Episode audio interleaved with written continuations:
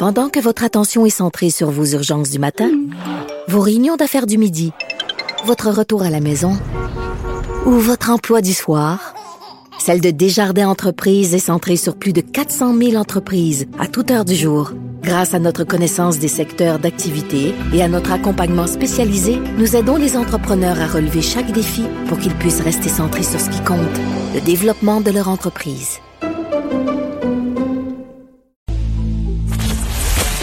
C'est vrai qu'on aime autant qu'on déteste, Martineau, C'est sûrement l'animateur le plus aimé au Québec. Vous écoutez Martineau. Cube Radio. Alors, nous revenons bien sûr sur ce jugement euh, sur la loi 101 qui fait beaucoup jaser aujourd'hui avec euh, M. Paul Saint-Pierre Plamondon, chef du Parti québécois. Bonjour, euh, M. Plamondon. Bonjour. Euh, Il y a des gens qui disent, ben le juge Marc-André Blanchard, finalement, tout ce qu'il a fait, c'est qu'il a appliqué la Constitution. La Constitution garantit aux minorités linguistiques, dont les francophones à l'extérieur du Québec, de gérer leurs euh, écoles comme ils le veulent.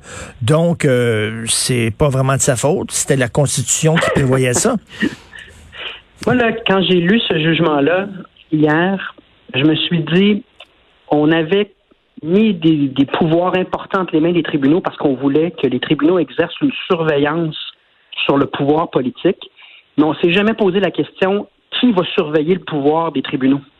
Parce que là, là, on est devant un jugement qui vraisemblablement là, passe le concept de créativité au prochain niveau. C'est-à-dire que le raisonnement, en effet, c'est de dire ben, les, les communautés linguistiques minoritaires ont le droit de gérer leur commission scolaire eux-mêmes. Donc, vu qu'ils ont le droit de, gérer leur commission scolaire eux-mêmes, on ne peut pas leur, impo- leur imposer de critères, alors qu'évidemment que la loi, il y a plein de critères qui s'appliquent dans un système d'éducation. Et pour justifier ça, c'est qu'on dit que les anglophones, eux, ont une culture d'ouverture à la diversité, en bref, là, épousent le multiculturalisme canadien, puis là, leur relation avec les signes religieux est différente, donc on devrait les soustraire à l'application de la loi. Mais ça, pour le Québec, là, c'est une gifle au visage. Ben, tout à fait. Et, et- et- et c'est un problème à long terme parce qu'on est en train de nous dire, euh, un peu dans la même dérive là, que le racialisme euh, incarné par Justin Trudeau, là, classer les gens par couleur de peau ou par religion, puis ensuite faire des programmes sociaux en fonction de cette couleur de peau-là. Donc, euh, si tu es de telle couleur de peau, tu as le droit à une subvention, mais si on est un peu dans la même dérive où est-ce que là, on est en train de dire aux gens sur le territoire du Québec, dépendamment de vous vous identifiez à quelle communauté, euh, dépendamment là, du classement qu'on va faire, du triage qu'on va faire chez les Québécois, mais la loi va s'appliquer ou ne s'appliquera pas. C'est très dangereux et c'est malheureusement la conséquence d'une constitution en 1982 qu'on n'a jamais signée. C'est la nuit des longs couteaux là, qui nous revi- qui revient nous hanter. Et moi, comme chef d'un parti indépendantiste, à chaque fois que je vois ça, je me dis combien de temps on va demeurer dans le déni? Parce que tout ça a lieu en même temps que le budget, où est-ce que là, le fédéral empiète sur toutes nos compétences, les garderies, le système de santé, la santé mentale, prend nos argents finalement pour dédoubler ce qu'on fait déjà au lieu de nous renvoyer l'argent pour notre système de santé qui est malade parce qu'il est sous-financé. Je regarde ça puis je me dis, le Québécois là, qui regarde ça là, de loin, à, à quel moment est-ce qu'on va se ressaisir et on va se dire ça n'a aucun sens? Parce qu'on est, on est verrouillé, on est verrouillé, enfermé par une constitution que nous ne reconnaissons pas. Même les, même les gouvernements libéraux euh, au Québec n'ont pas reconnu cette constitution-là. C'est pas une question de péquistes, là. Même les libéraux ne l'ont jamais reconnue. On reconnaît pas cette constitution-là, puis elle nous empêche de nous gérer comme nous voulons être gérés. Quoi qu'hier, Dominique Anglade a posé un geste dangereux. Là. Elle a dit que si les libéraux prenaient le pouvoir, c'est pas qu'elle abolirait par euh, une loi, qu'elle abolirait la loi sur la laïc- laïcité, c'est qu'elle ferait juste ne pas reconduire la clause dérogatoire. Et ça, c'est terrible parce que c'est comme si on consentait à cette constitution de 82. On va laisser donc les tribunaux charcuter la loi sur la laïcité.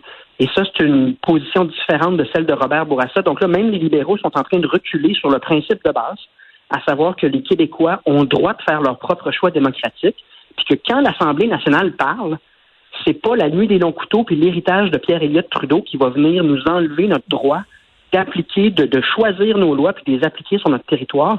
C'est fondamental.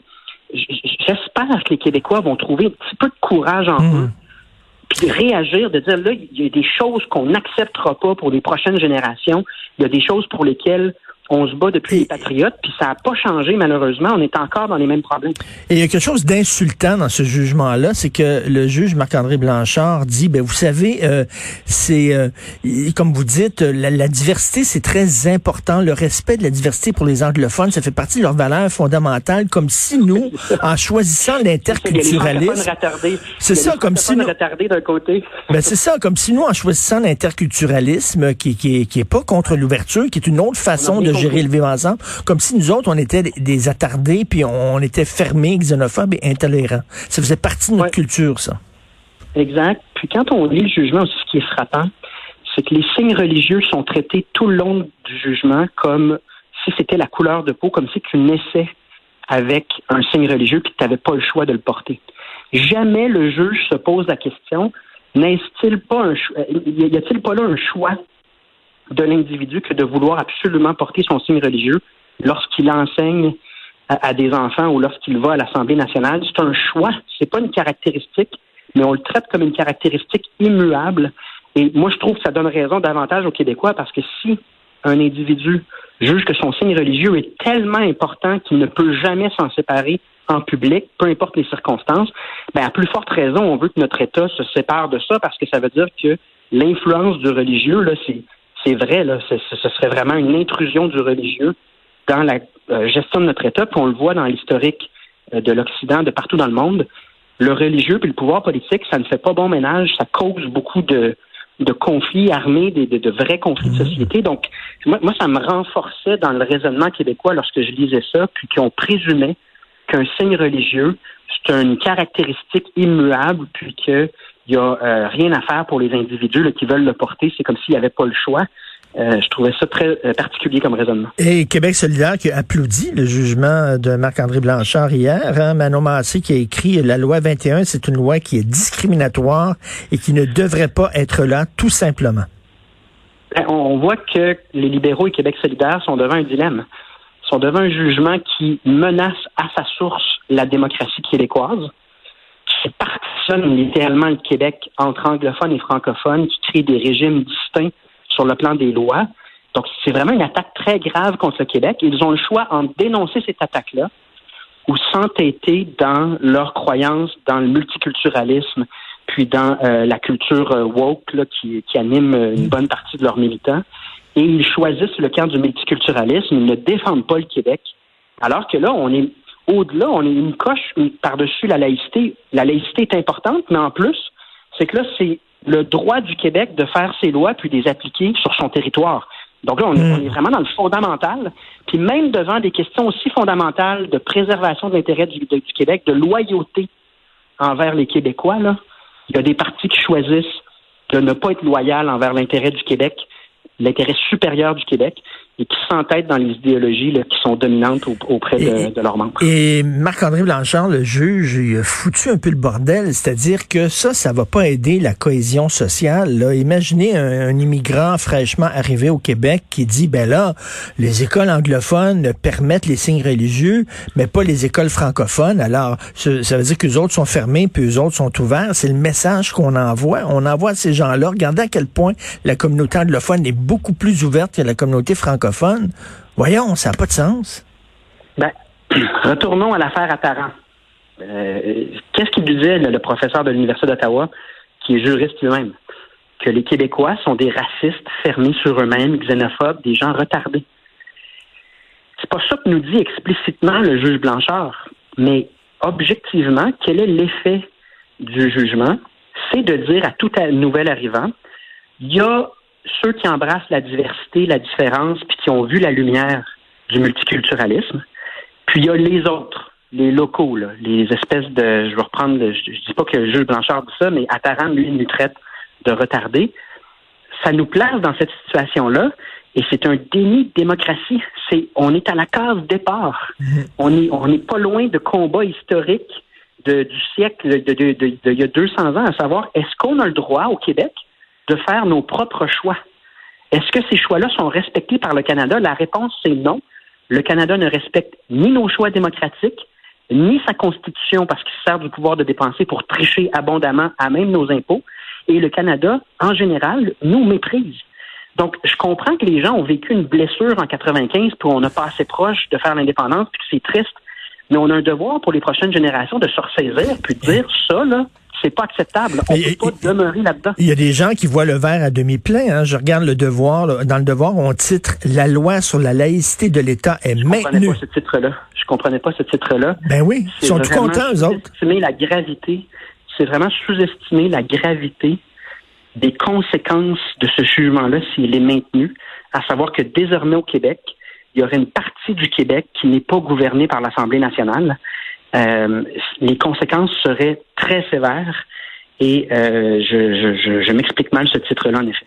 En tout cas, vous avez un gros chantier devant vous, euh, Monsieur euh, Saint-Pierre Plamondon, parce que, comme vous dites, on dort, là.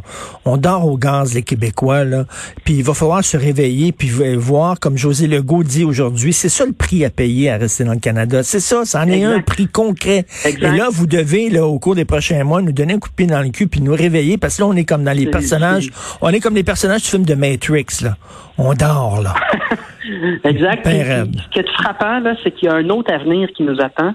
Il y a un univers dans la matrice, là, il y a un univers parallèle dans lequel on est indépendant. Puis, où est-ce qu'on rayonne à l'international? Où est-ce qu'on fait notre propre choix? Où la langue officielle du Québec, c'est le français, puis tout le monde s'y attend. On ne casse pas les pieds avec le bilinguisme institutionnel. On n'est pas sur la défensive à se demander si on va survivre ou si on va disparaître sur le plan linguistique et culturel. Toutes ces questions-là sont différentes dans la matrice dans l'autre univers qui s'appelle un Québec indépendant. Puis ça, faut le réaliser. On peut choisir d'aller là et ce sera un cadeau à faire à toutes les autres générations qui vont nous suivre, qui seront pas pris dans le problème ben récurrent parce que ce qu'on vit en ce moment, c'est la même histoire qu'il y a 20, 40, 60, 100 ans. C'est toujours ce même euh, ce pays-là, c'est pas le nôtre, ça le sera jamais, et ça pose problème dans notre quotidien. C'est pas un problème théorique. Bon, ben vous êtes notre Keanu Reeves, euh, Paul Saint-Pierre chef du Parti québécois. Merci beaucoup. Bonne journée. À la prochaine. à la prochaine.